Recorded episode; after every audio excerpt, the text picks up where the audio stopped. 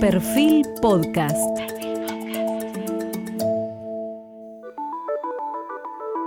Periodismo puro. Jorge Fontevecchia en entrevista con el diputado Luciano Laspina.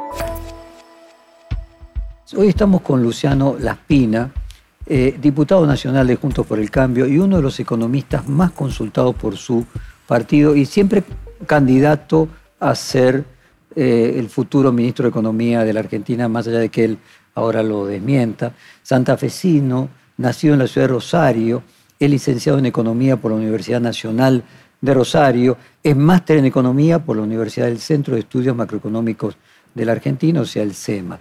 Fue economista jefe y director financiero del Banco de la Ciudad de Buenos Aires, asesor del presidente del Banco Central y de la Secretaría Política de Política Económica del Ministerio de Economía de la Nación.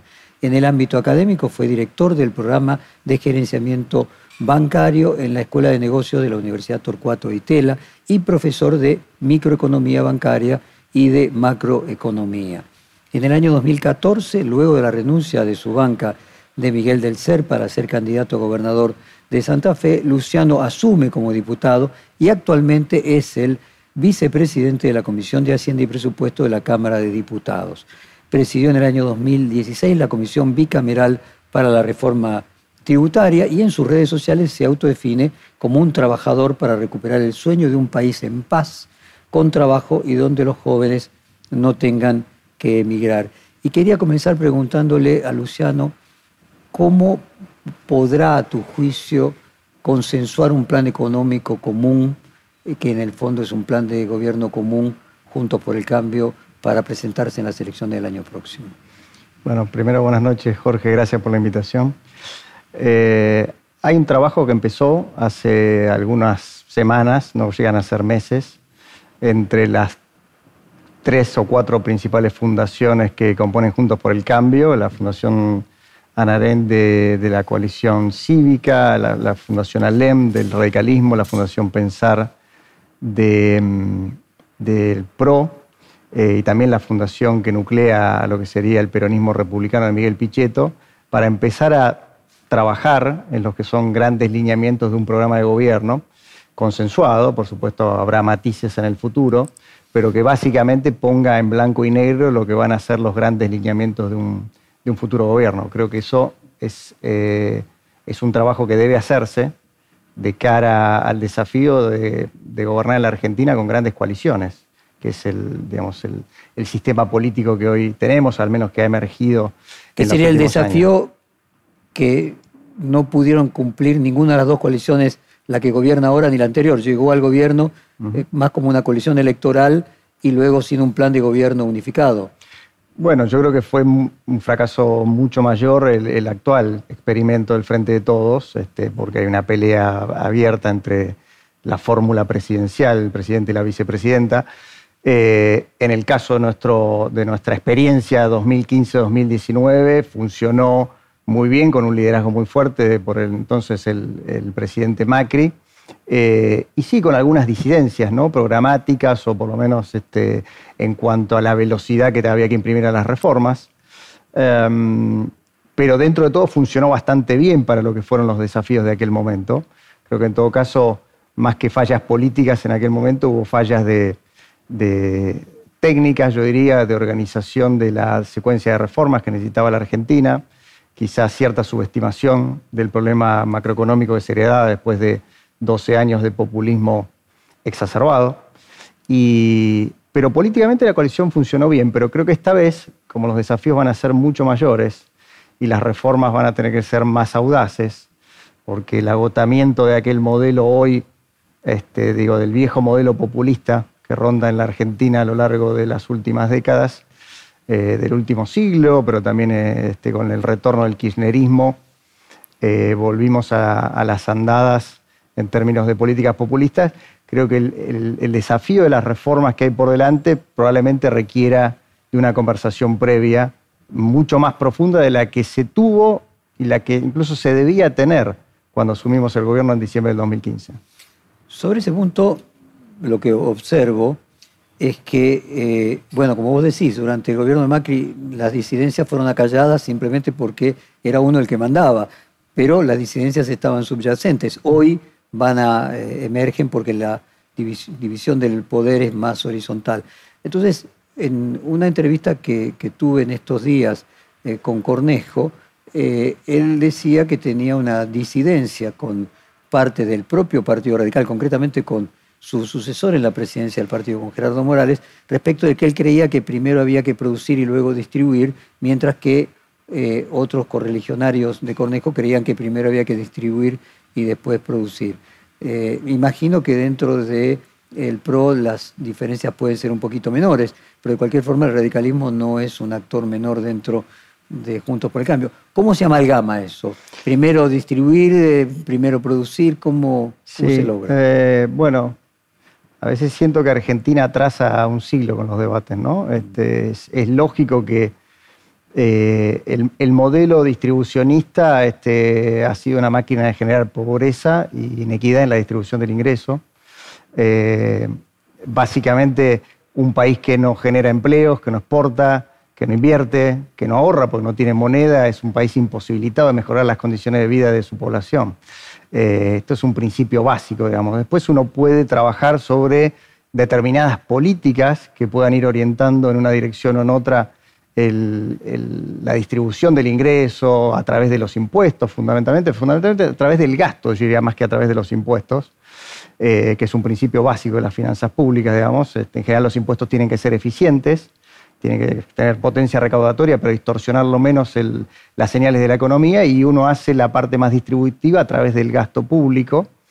Eh, aquí hacemos todo lo contrario, tenemos eh, impuestos sumamente distorsivos, sumamente regresivos y la distribución del gasto público, sobre todo en materia de subsidios, es también absolutamente regresiva, o sea que hacemos todo mal. Digo, pero eh, me parece que hoy por hoy hay un diagnóstico mucho más claro, más allá de la, visión puntual de uno u otro dirigente, en la sociedad, en la dirigencia, en el empresariado, respecto a que este modelo está agotado y que este modelo tiene que ser transformado de raíz. Cuando digo este modelo me refiero al modelo populista eh, inaugurado por el kirchnerismo a partir del 2003 con matices y eh, digamos, con un proceso que se fue profundizando, que básicamente consiste en aumentar impuestos eh, y el gasto público para generar una supuesta redistribución del ingreso que solo termina generando más, menos crecimiento y más inflación y más pobreza. Por tanto, me parece que hoy el diagnóstico es mucho más claro, incluso lo que era en el 2015. En 2015 había eh, un sentido de que había que hacer correcciones porque la, política de subsidios estaba eh, fuera de control, porque el déficit fiscal era, era muy alto, etcétera, y la inflación también muy alta, pero no había, creo yo, el grado de deterioro del modelo económico y social como el que sí hoy observa como ya está claro para la mayoría de la población. Así que yo diría, la gran ventaja que tenemos respecto al 2015 es precisamente que ese consenso está creciendo. Eh, la desventaja que tenemos es que la herencia económica que vamos a recibir y social que vamos a recibir en el, en el 2023 es mucho peor que la que se recibió en el 2015. Eh, yo diría que la única ventaja que tenemos, como dije antes, son las condiciones de inicio. Ah, va a haber una crisis mucho más explícita de cara a la sociedad de lo que era en el 2015, va a haber un agotamiento respecto a este modelo mucho más claro y sobre todo va a haber mayorías parlamentarias que en el 2016 no teníamos. Teníamos un tercio de la Cámara de Diputados, un quinto del Senado. Hoy en el escenario base, conjuntos por el cambio, eh, llegando a un módico 40%, que es un poco el piso histórico que hemos tenido en las elecciones, vamos a tener no menos de 121, 122 diputados o sea, siete diputados del quórum propio y no menos de 35 senadores, digamos, ¿no? Eh, a dos senadores del quórum propio. Es una diferencia fundamental, digamos, de cómo el gobierno se va a plantar de cara a la, posibilidad de hacer reformas. Así que yo diría, eh, me parece que los matices que puede haber dentro de la coalición de gobierno van a quedar de alguna forma opacados por lo que va a ser una crisis de gran magnitud social y política y una demanda muy clara de la sociedad de un cambio, yo diría, de 180 grados en la política económica en la Argentina. ¿Sentís que ese cambio en la sociedad de alguna manera explica parcialmente, es causa o consecuencia el crecimiento de mi ley? Sí, yo creo que eh, Javier en algún punto eh, fue el primero que de alguna forma planteó que el rey está desnudo, ¿no? Lo dijo, empezó a decir el Estado deficitario, Eh, lo dijo con una, con una potencia mediática y, este, y comunicacional que no tuvo Juntos por el Cambio para expresarlo. Primero porque abusamos de los eufemismos durante mucho tiempo, porque la sociedad, de alguna forma, y la corrección política eh, que marcaba el clima de época cuando nosotros asumimos el gobierno era muy distinta a lo que es el clima de época hoy. Eh, no había una conciencia tan clara de los daños que había hecho el kirchnerismo en materia económica y social, de la, de la imposibilidad de crecer con este, con este modelo, supuesto modelo distribucionista, digamos, que, que reprime exportaciones, inversiones, empleo y, este, al mismo tiempo trata de, aumentar el gasto público. Y, creo que mi ley, eh, de alguna forma, eh, expresa dos cosas. Expresa el enojo, digamos, con la clase política después de muchos años de fracaso. Y expresa también esta, esta demanda de, la sociedad de ver lo que es bastante evidente para casi todos los argentinos, por una buena parte de los argentinos, como en los 80 fue Álvaro Sogaray, que no era precisamente John Fitzgerald Kennedy, digamos, era un político bastante gris, este, con pocas cualidades este, en su comunicación y en su, en su carisma, por decirlo de alguna forma, pero sin embargo logró llegar con su mensaje una parte importantísima de la sociedad, a tal punto de ser la tercera fuerza a nivel nacional y después formar parte del gobierno del presidente Menem. ¿Por qué fue el fenómeno del Sogaray? porque fue el primero que de alguna forma expresó lo que la sociedad veía, que ese modelo de Estado eh, eh, grande, digamos, este, agobiado, la sociedad agobiada de impuestos, regulaciones, de la economía cerrada e inflacionaria, ya había sido agotado hace muchos años, probablemente en el año 75, y nadie se había animado a poner el cascabel al gato, digamos, ¿no? Entonces, creo que eso es lo que expresa mi ley, y hasta ahí ha hecho una gran contribución eh, yo aspiro a que su contribución siga siendo positiva para el sistema político argentino en términos de poder ser una opción eh, y una usina de ideas pro mercado, liberal, si vos querés, y que no se convierta en parte del viejo problema del populismo en la Argentina. Siguiendo en esa línea, vos hacías un parangón entre lo que fue y se terminó convirtiendo en tercera fuerza, corrió el discurso público en una dirección más conservadora y tradicional, y hasta integró luego el gobierno del ganador. ¿Crees que puede repetirse esa historia con Milei, que él no llegue eh, a ser una alternativa de gobierno, pero sí que coloque en la agenda pública temas que a quien le toque gobernar pueda incorporarlos y haya permeado a la sociedad en esa dirección? Ojalá sea así.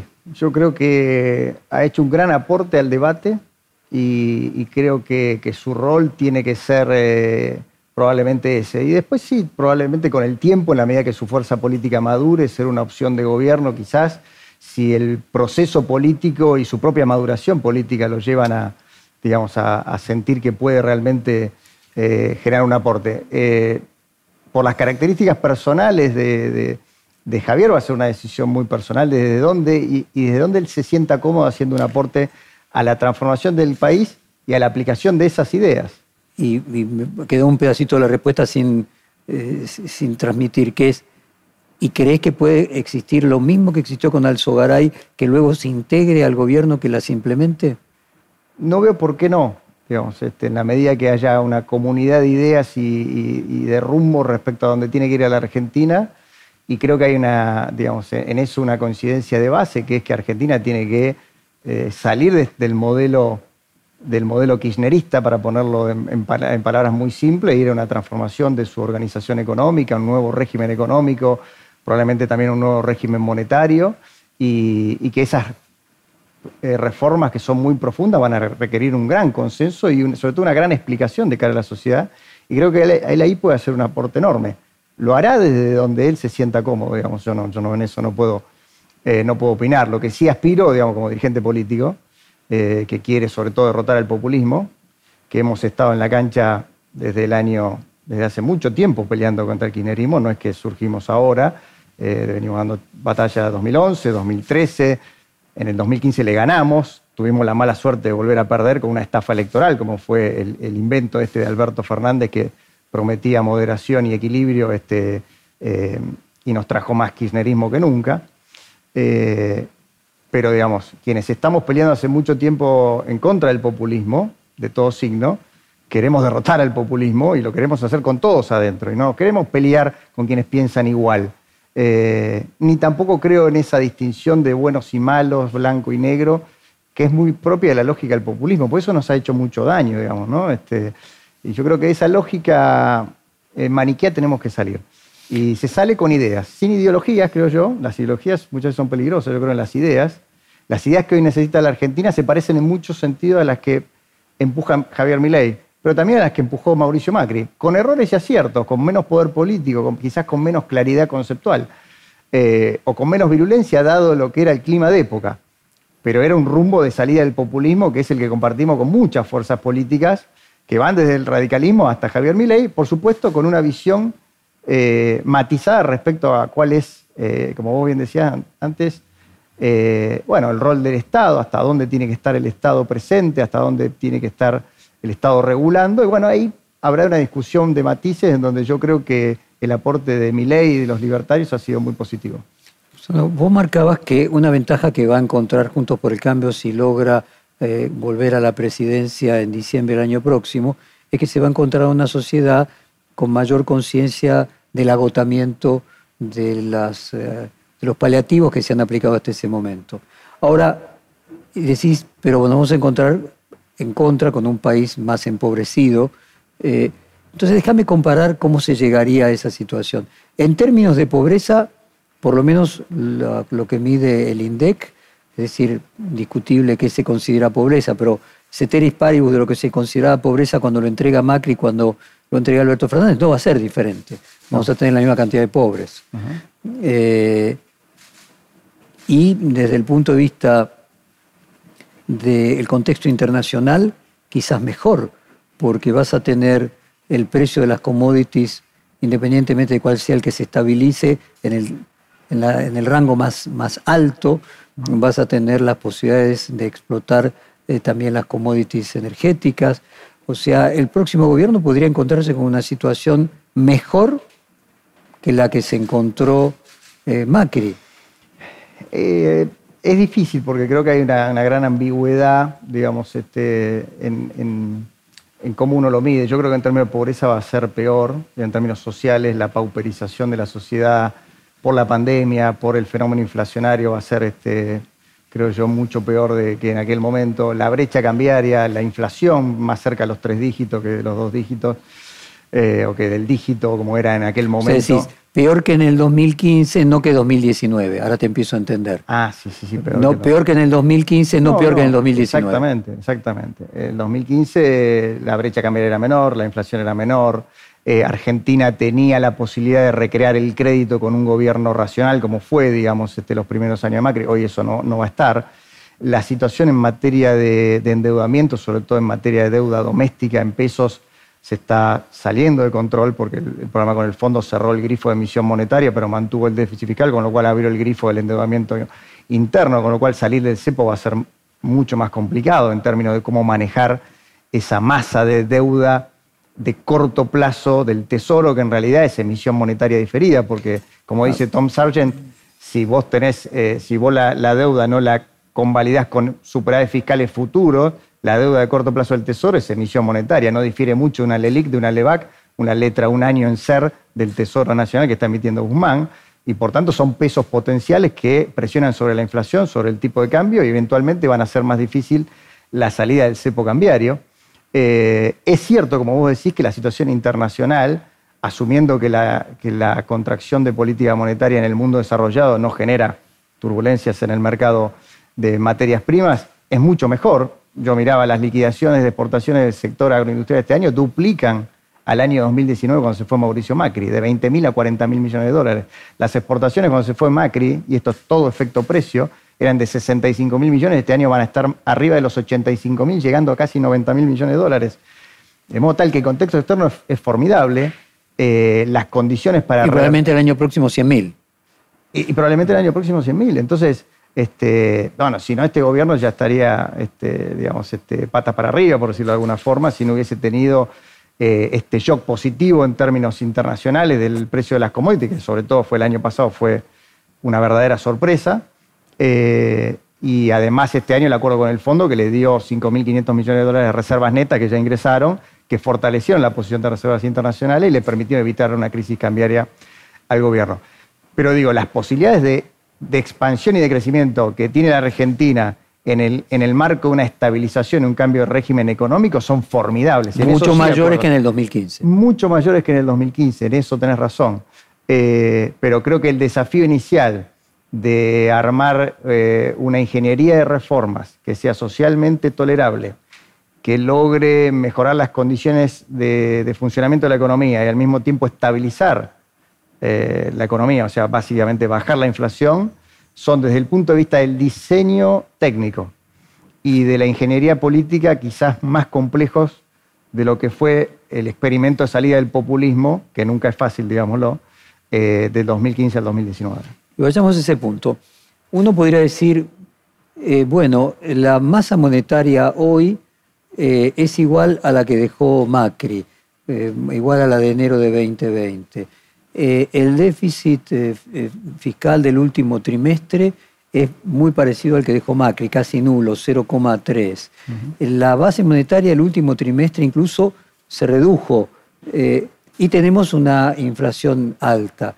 Allí el tema de la discusión es que, bueno, que si bien la base monetaria no creció y que todos los pesos de lo que llamaba el plan platita fueron absorbidos y hoy eh, no, están en el circulante, bueno, fueron absorbidos con deuda en pesos y que finalmente la deuda en pesos es emisión futura.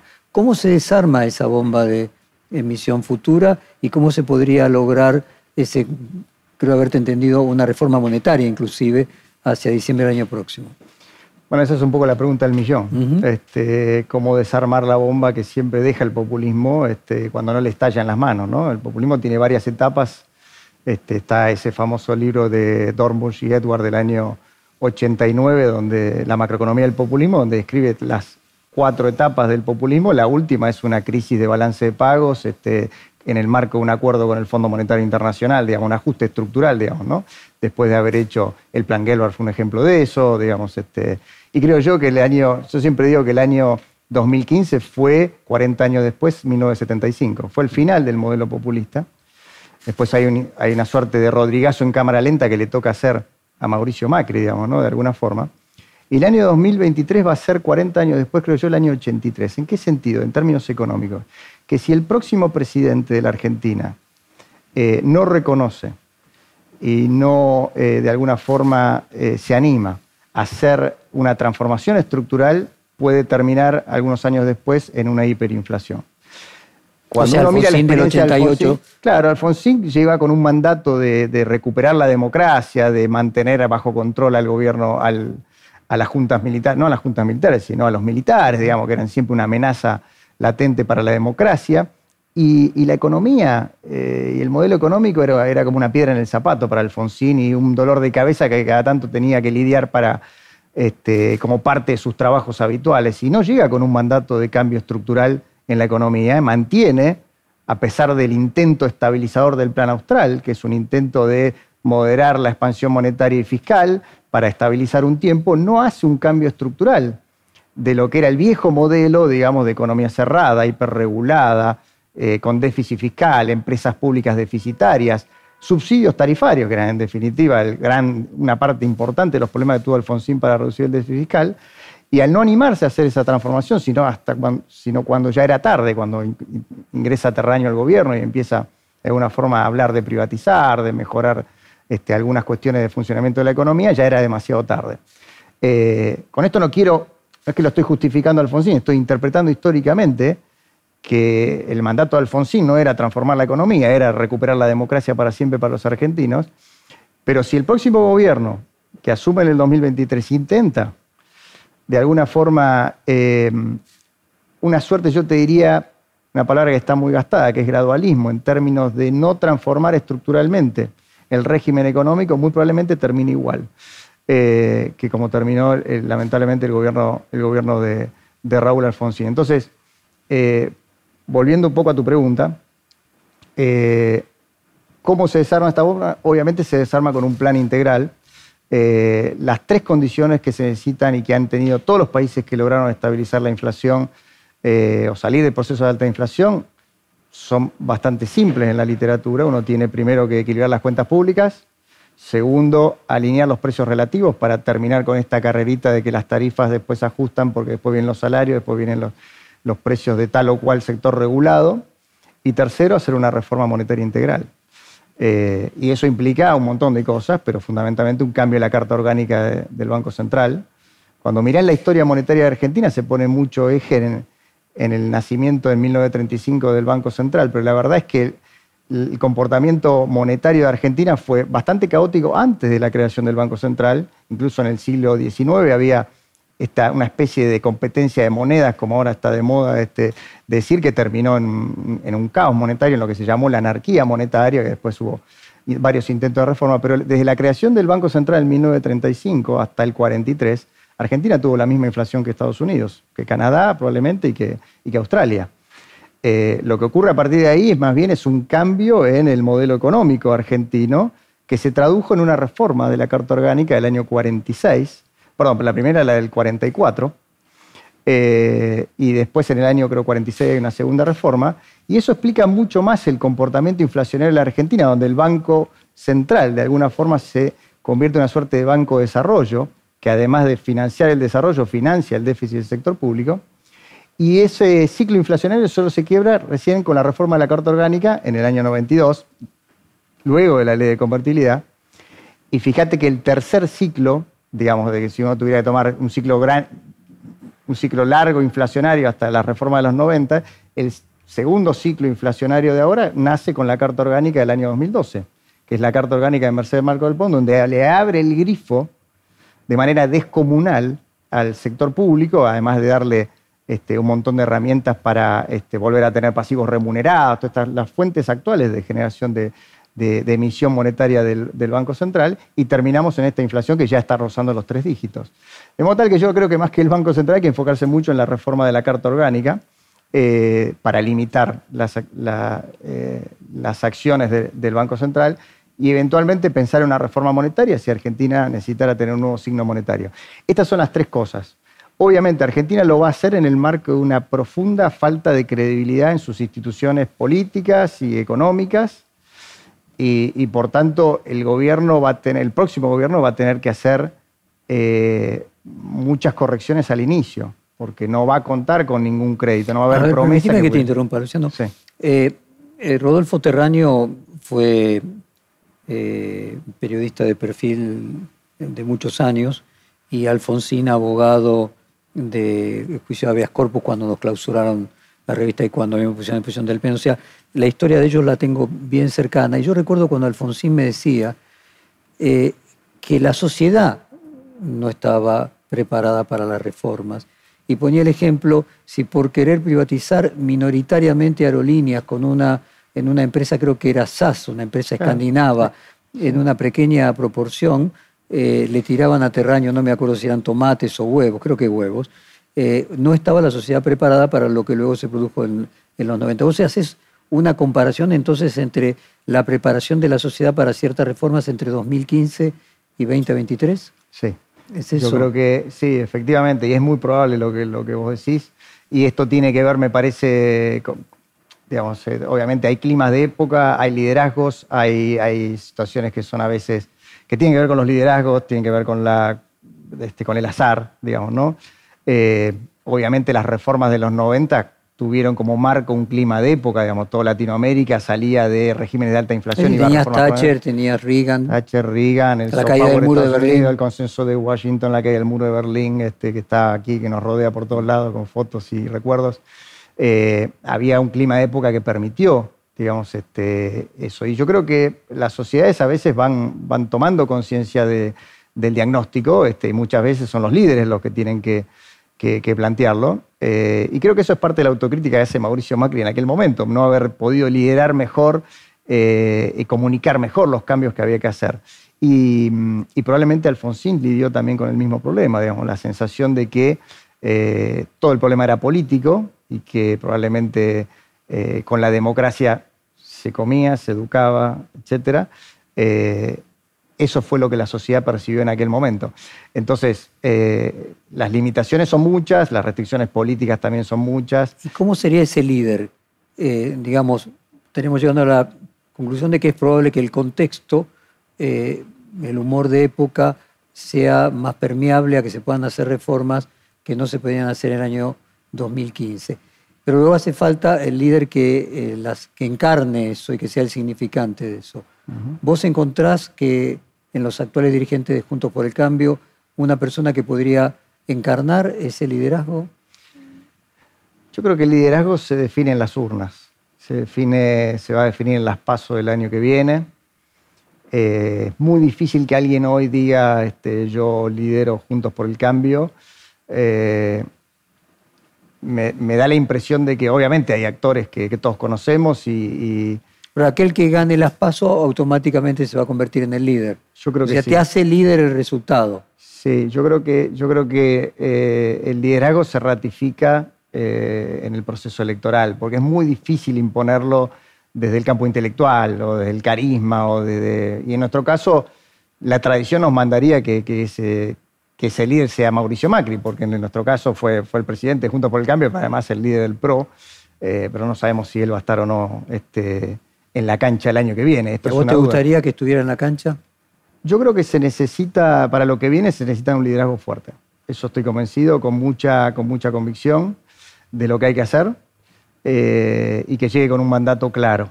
Digamos, ¿no? este, me parece que eso es lo que se necesita para lo que viene. Eh, veo con, digamos, este, con agrado este, el crecimiento de Patricia Bullrich en términos de consolidar un mensaje firme respecto a las reformas que hay que hacer y las peleas que hay que dar. Eh, y veo también con mucho agrado eh, que haya un sector de nuestro espacio que tenga este, una vocación política de acordar, como es el caso de Horacio Rodríguez Larreta. Eh, la verdad que tenemos muchos y buenos candidatos. creo que la sociedad va a tener que elegir el perfil de ese líder. tiendo a pensar que en la medida que la situación se desordene, la demanda por liderazgos fuertes va a aumentar.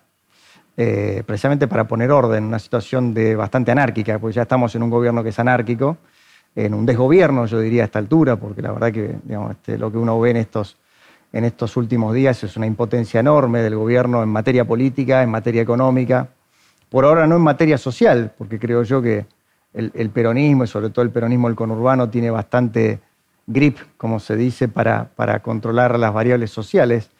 Eh, en ese clima de desorden yo creo que la demanda por liderazgos fuertes va a estar y, no descarto que Mauricio Macri sea parte del menú electoral de la sociedad. No por decisión propia, sino quizás por una demanda de la sociedad de liderazgos fuertes, precisamente. No sé si eso se va a dar. Eh, en esto lo estoy, mirando de una manera... Independientemente de la demanda de la sociedad, por lo que vos decís, te parece que para llevar adelante los cambios que habría que producir sería necesario un líder con una convicción más determinada. Y en ese caso ves con esa convicción más a Macri y a Bullrich que a Horacio Rodríguez Larreta. A ver, yo creo que los tres son muy buenos candidatos. Eh, en, el, caso de Horacio y Patricia han, sido mucho más contundentes respecto a, las reformas que se necesitan. Horacio está mucho más concentrado en la gestión, así debe ser, porque lo eligieron para ser jefe de gobierno, no candidato a presidente todavía y creo que tiene por delante el desafío de, plantear un rumbo y una estrategia. Algunas definiciones ha dado eh, y bueno, hay un debate bastante, yo te diría, metodológico en Juntos por el Cambio de cómo tienen que ser encaradas esas reformas. Yo siempre digo que eh, pasar las leyes no alcanza, hay que ganar el debate público. Nosotros en el 2017 pasamos dos o tres buenas reformas, un pacto fiscal que bajaba impuestos, una reforma tributaria que bajaba impuestos en las provincias, una reforma tributaria que bajaba impuestos al trabajo, a la reinversión de utilidades, al cheque, etcétera, y pasamos una reforma previsional fundamentalmente, que fue la que generó las turbulencias sociales de fines del 2017, que mejoraba, que protegía a los jubilados respecto a la inflación mucho más de lo que hace la actual fórmula previsional, ni que hablar del año de congelamiento de la fórmula indexatoria de las jubilaciones que decretó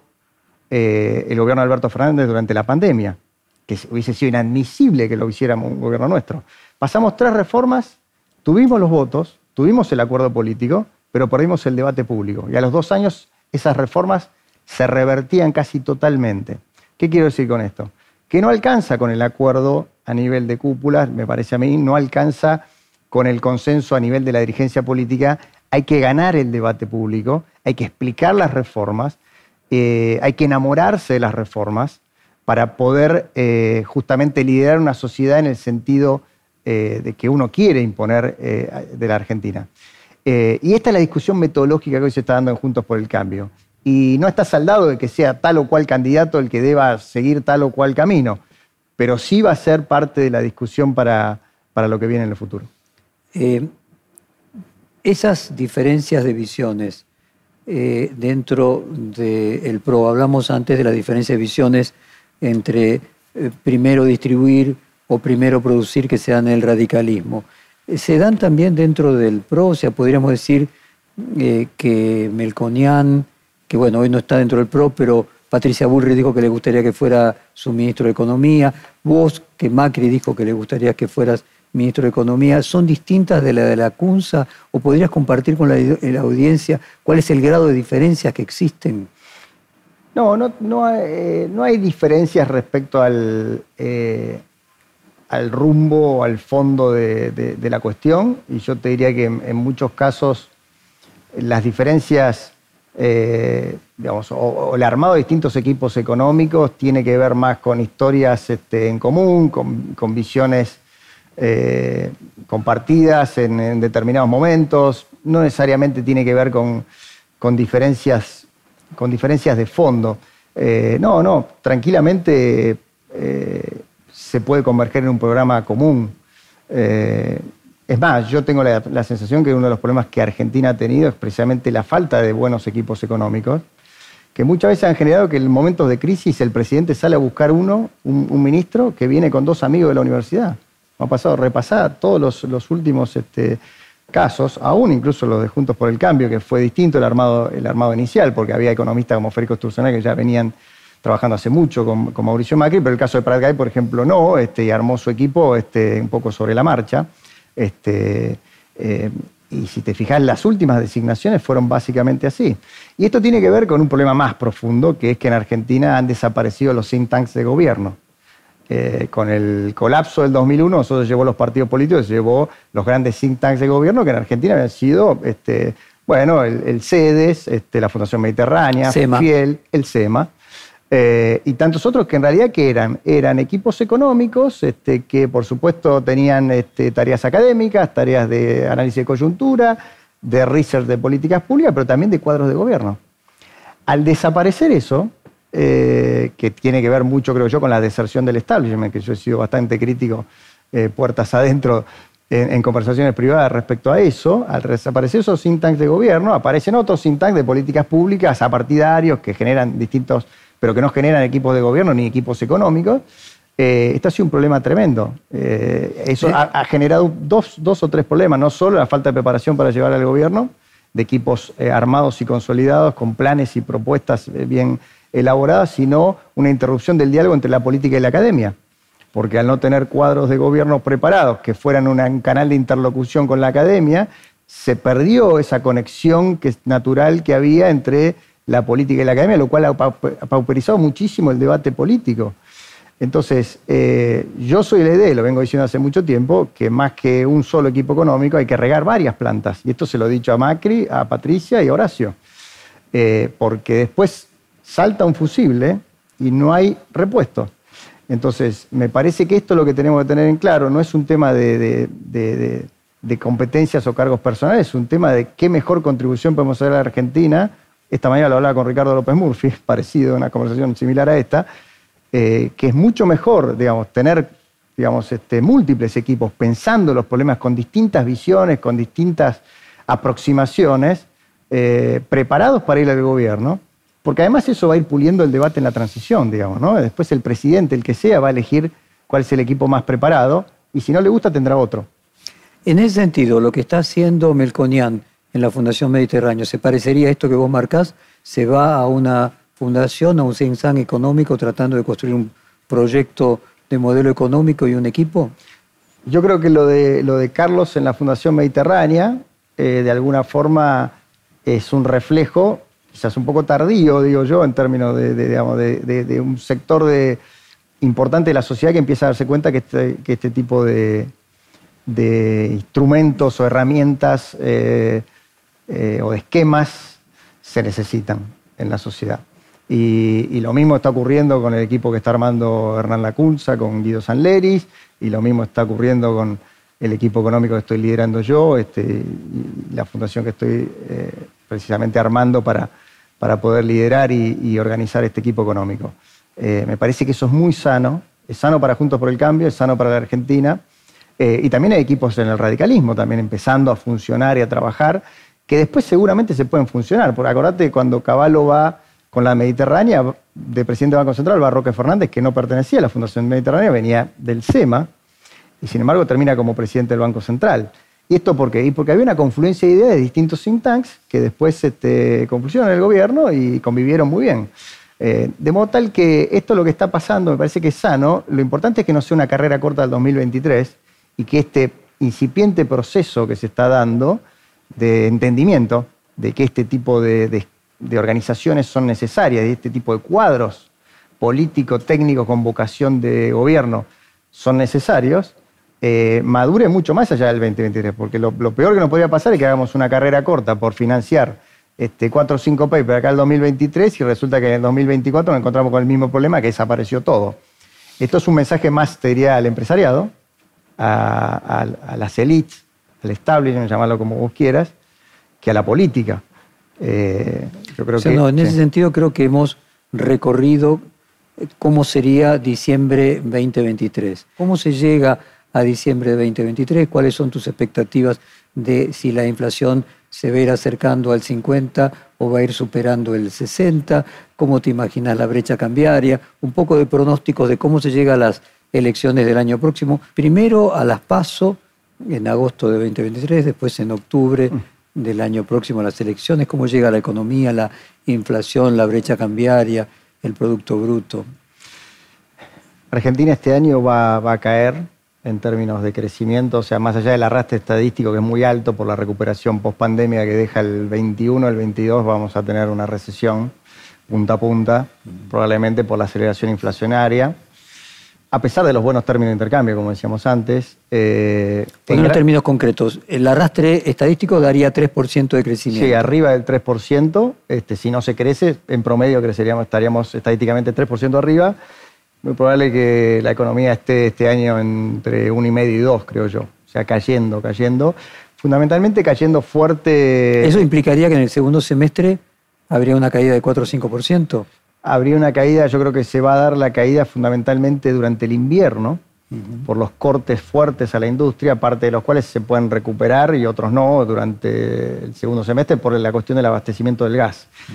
Este, el, desabastecimiento de gas que va a tener ya está llevando digamos, a cortes programados en las industrias, es muy probable que eso se agudice fuertemente durante el invierno.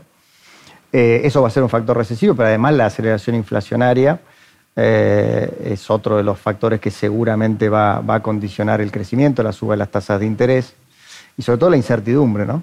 Eh, con lo cual es muy probable que la estanflación que vive Argentina hace más de 10 años este, se agudice, se agudice este año y se agudice de cara a la transición electoral, digamos, ¿no? O sea, hoy cada día el mercado mira con mucho más eh, incertidumbre lo que puede pasar este, con la renovación de vencimiento de deuda que se acumulan mes a mes este, de cara al proceso electoral del año que viene. Eh, hay una diferencia bastante, bastante clara respecto a lo que ocurrió en el 2015, donde de alguna forma los dos candidatos pro mercado, por decirlo de alguna forma, que traía Argentina era Daniel Scioli con Miguel Bain, eh, el gran Miguel Bain, em, y eh, Mauricio Macri en aquel momento con Carlos Melconian como posible ministro, de alguna forma le financiaron la transición a Cristina eh, y permitieron que no le estallaran las manos, este, precisamente porque había un gran crédito puesto en la Argentina por lo que podía venir eh, después del experimento populista. Pero claro, los, cuatro años de Macri, con el retorno del populismo en el 2019, de alguna forma dinamitaron ese crédito. Con lo cual ya no va a estar esa expectativa. Que, la gente adelante que un crecimiento y empieza a invertir un año antes. Exactamente, y que diga, bueno, este, ahora se solucionan los problemas solo con el cambio de signo político. Eh, con lo cual el, kirchnerismo en su cuarta administración no va a gozar de ese gran beneficio que muchas veces tienen los populismos, ¿no? Eh, entonces yo creo que la situación va a ser este, muy complicada. Eh, no quiero ser alarmista porque digamos, este, ahora hay como una carrera a ver quién es más alarmista, Eh, hay un proceso inflacionario obviamente lanzado, el programa con el fondo es un programa pensado para que no haya una gran crisis cambiaria, pero es un programa inflacionario en su naturaleza, que de alguna forma lo que busca es ir tratando de licuar con inflación la gran masa de pesos que se ha emitido durante el 2020 y el 2001 con la pandemia y la pospandemia, el plan platita, el plan pandemia, etcétera.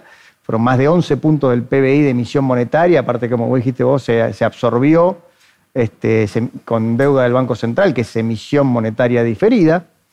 Eh, y entonces lo que intenta hacer, me parece, el, acuerdo con el Fondo Monetario Internacional es intentar que las variables no se desalineen tanto. Por eso indexa, de alguna forma, intenta indexar las tarifas a la inflación en algo, el tipo de cambio también a la inflación y mantener relativamente bajo control las cuentas públicas, pero lo hace al costo de un enorme endeudamiento que se hace a, tasas de interés nominales estratosféricas. Por supuesto, uno vería, bueno, tasas reales bajas, gran parte de la deuda es es ajustada por inflación.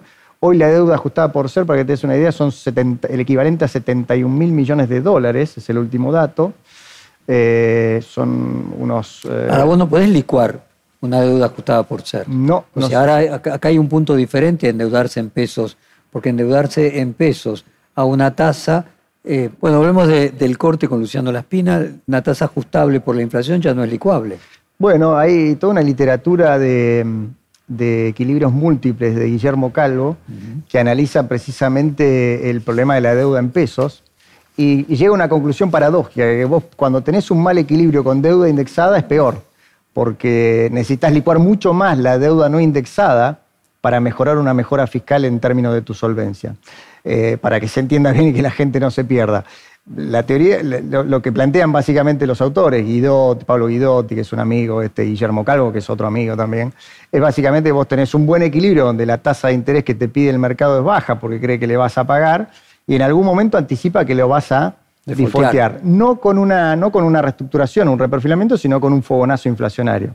Bueno, la conclusión paradójica que llega es que cuanto más deuda en otra moneda o indexada tenés, peor es el mal equilibrio de anticipo de del default, digamos, inflacionario, porque más necesitas licuar tu deuda en pesos. Hoy tenemos 30% de nuestra deuda en pesos, más o menos este, licuable, y el resto es todo deuda ajustada con ser. Con lo cual eso no te opta a pasar un mal equilibrio. Y que probablemente llegues al año próximo con cada vez más deuda ajustable y cada vez menos deuda fija, porque todo el mundo entienda que corre un riesgo. Exactamente, a pesar de que el fondo le pidió, y está escrito en, los, en la carta de intención, eh, precisamente ir reduciendo el, nivel de deuda indexada, porque el fondo, como te dije, no busca aliviar los problemas, sino en todo caso licuar los problemas, este, licuar sobre todo el stock de deuda en pesos del Banco Central, la que tenga el Tesoro. Por eso en la última licitación el, Tesoro intentó reducir el stock de deuda ajustada por ser y no pudo renovar el total de los vencimientos. Eh, ofreció un instrumento muy largo en ser, pequeño, pasando el 2024 y el mercado no se lo aceptó.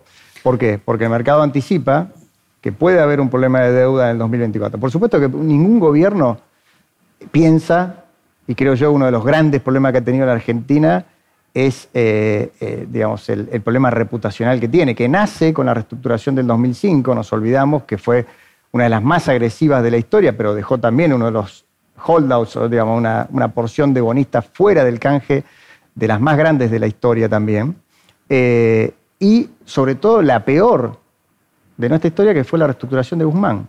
Cuando hablas con los inversores, te dicen que, el otro día hablaba con un inversor de Wall Street que me decía, cualquier costo reputacional que vos imagines de la reestructuración de Guzmán, multiplicarlo por tres, porque lo que mostró esa reestructuración no es que Argentina tiene un problema solo con su capacidad de pago, tiene un problema profundo con su voluntad con su voluntad de pago. Y la sensación que le quedó al mercado de crédito es que cada cuatro años vamos a estar votando la Argentina si vamos o no al default. Cuando venía para acá escuchaba una conferencia de Tom Sargent sobre la constitución de los Estados Unidos, que nace con un gran bailout o con un gran salvataje a los estados federales, y tienen esta discusión, ¿por qué pagar la deuda y por qué no defaultear? Y Hamilton dice, no queremos defaultear porque queremos que en algún momento nos vuelvan a prestar. Y esta fue la discusión que tuvieron los, constituyentes de la, de la Constitución americana, cuando decidieron eh, crear los Estados Unidos, con Washington ahí presente, etc. Y es el drama que hoy tiene la Argentina. O sea que lejos está de cualquier gobierno que quiera tener una Argentina de futuro, con inversiones, alterar los contratos. Pero mucho va a depender de las condiciones iniciales que se reciban. No, eh, está Sefri en la Argentina, se acaba de ir, y él planteaba que la deuda total de la Argentina, midiéndola en pesos y en dólares, no era un problema tan significativo.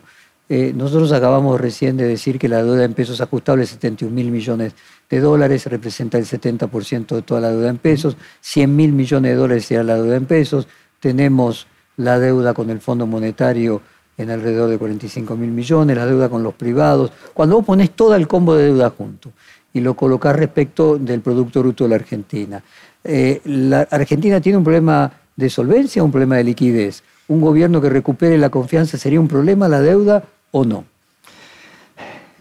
Yo se lo dije a Guzmán el día que fue a, plantear su programa de reestructuración de deuda. Argentina no, tiene no tenía un problema de deuda, tenía un problema de crecimiento. Como dijo Néstor Kirchner, los muertos no pagan. Argentina hace 10 años que no crece, ahora más, hace 10 años en aquel momento, ahora, ahora más, creo que más. Este, y, por tanto es imposible pagar la deuda sin crecimiento. No es que había una deuda exacerbada. Me hubiese gustado que Jeffrey Sachs dijera eso antes de la reestructuración de Guzmán, cuando apoyaba la reestructuración de alguna forma agresiva que hizo Guzmán. Digo agresiva ¿por qué? Porque fue una reestructuración que en lugar de explicarle a los acreedores que fueran parte de la solución fue agredir a los acreedores. Después terminó retrocediendo, etcétera, ¿no? Pero, pero más allá de eso, lo que mostró en aquel momento es precisamente no reconocer que el problema de la Argentina era la falta de crecimiento, no el endeudamiento excesivo. De hecho, digámoslo, para, para que consten actas, la deuda con el Fondo Monetario se usó para pagar otra deuda y es apenas el 12% de la deuda total de Argentina. Dicho eso, Argentina tiene eh, hoy uno de los riesgos país, el riesgo país más alto del planeta por un problema reputacional, primero. Segundo, por un problema de crecimiento. O sea, es imposible pagar una deuda si no creces. Y no creces porque el modelo kirchnerista dinamita las bases de un crecimiento, que es básicamente una economía de mercado. Que, a ver si lo puedo sintetizar. Vos lo que decís es... Igual la deuda pública es 100% del PBI, que para un eh, disfolteador serial, como se dice en la literatura, como es Argentina, es muy alto, ha quedado muy alto, eso es cierto. Eh, pero el, problema, yo te diría, central es la falta de crecimiento. Y si vos lo colocas así, sería, a ver, para, estamos, ya nos acercamos a la hora y estamos cerrando, que si la tasa de interés que vos pagás es igual o menor que tu tasa de crecimiento, no hay ningún problema con renovar la deuda eternamente. Entonces el problema no es la cantidad de deuda, sino que nuestra tasa de crecimiento es menor que la tasa de interés. Este sería el problema de la deuda. Exactamente. Lo que un país hace no es pagar su deuda, eh, cancelar su deuda, sino pagar sus intereses, porque los inversores se van renovando. El país vive infinitamente, los inversores no. Entonces, entre Pero si vos tenés tasa de interés 6% y creces al 2%, no podés ni pagar los intereses. Claro, a la larga, a la larga tu tasa de interés, tu tasa de crecimiento en dólares debería ser bastante parecida a la tasa de, rendimiento de la deuda pública en dólares, ¿no? este, hay una convergencia que puede ser en algún momento, pero esto debería ser la regla. Entonces, en síntesis, y yo te digo, para, resumir un poco la idea, cuando vos mirás el famoso ratio de deuda PBI, yo le decía esto a Guzmán, el problema no es tanto el, numerador, el problema es el denominador, que hace 10 años que no crece. Entonces, en la medida que decrezca eso, no va a haber deuda que sea pagable porque el ratio de deuda PBI va a seguir eh, creciendo de manera exponencial. Entonces, yo creo que para volver a poner a Argentina en un camino de solvencia, hay que cambiar las bases del modelo de crecimiento. El régimen económico de poner a Argentina tiene que ser un régimen económico que explote la demanda global. La Constitución de Estados Unidos tiene prohibido los impuestos a las exportaciones. Es increíble eso. Nosotros hemos hecho gala de ponerle impuestos a las exportaciones durante décadas en la Argentina. Bueno, el propio Fondo Monetario Internacional lo solicitó en la última renegociación. Pero digamos, si hacemos una síntesis, lo que queda claro es que el plan que Juntos por el Cambio llevaría adelante, si a vos te tocara conducir la economía, tendría como primera misión el crecimiento a tasas aceleradas. Sí, un programa de crecimiento y de estabilización, eh, que parta obviamente de la, de la necesidad. Pero antes que la estabilización, independientemente de que pueda ser causa necesaria, el foco tiene que ser no una estabilización sin crecimiento. El foco es crecimiento, la estabilización como como parte necesaria para el crecimiento. No hay estabilización posible si no pones en marcha un modelo de crecimiento. Por eso te, mencionaba el caso del plan austral, digamos, ¿no? que sin cambiar las bases estructurales de la economía hizo un plan de estabilización, casi te diría, este, perfecto en términos de su ingeniería macroeconómica, eh, pero que no pudo por razones políticas también, obviamente razones fiscales, y, eh, pero fundamentalmente por una economía que en el marco de la crisis de la deuda, que y el medio del plan Volcker y lo que implicaba ese, ese mundo tan convulsionado de tasas, los 80, tasas de interés altísimas. Tasas de interés altísimas, etcétera, eh, impidieron que Argentina pudiera crecer. Y en ese marco no hay plan de estabilización que se sostenga. Por eso me parece, como te decía antes, hay dos planos de reforma, está el plano de la estabilización y el plano de las reformas estructurales pro crecimiento. Hay que poner instituciones que alienten la creación de empleo, la inversión y las exportaciones, que es exactamente lo contrario de lo que representa el modelo kirchnerista. Luciano Laspina, muchas gracias. Se nos fue la hora volando, pero volveremos seguramente en el futuro a otro reportaje. Muchas gracias. Cómo no, un placer, gracias. Perfil Podcast.